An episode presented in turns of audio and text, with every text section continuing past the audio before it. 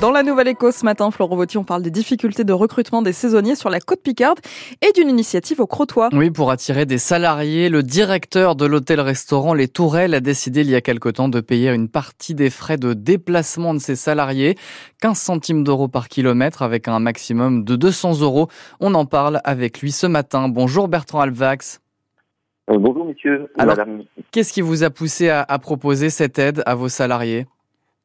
Euh, bah, c'est assez simple en fait. Euh, quand j'ai pris ce poste il y a à peu près 5 ans, je venais de Paris. Et sur Paris, en fait, les transports sont pris en charge à peu près sur 50%. Donc ça, c'est le côté légal.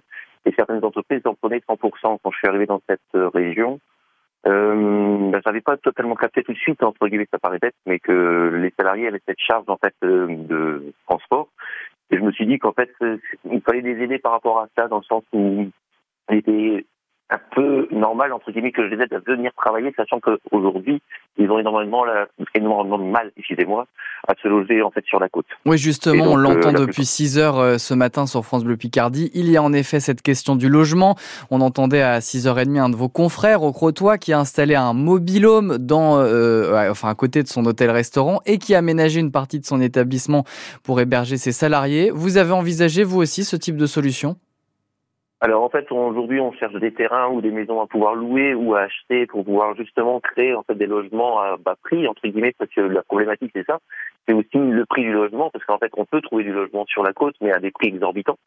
Euh, donc c'est essayer de trouver des solutions en fait d'aide aux salariés par rapport en fait à une vie un peu plus facile et comprendre entre guillemets aussi que le travail euh, bah, ça se bonifie contrairement entre guillemets à ou quoi que ce soit. Et pour la saison estivale à venir, comment ça se présente pour vous? Est-ce que vous avez déjà recruté toute votre équipe ou il vous reste encore des postes à pourvoir? non.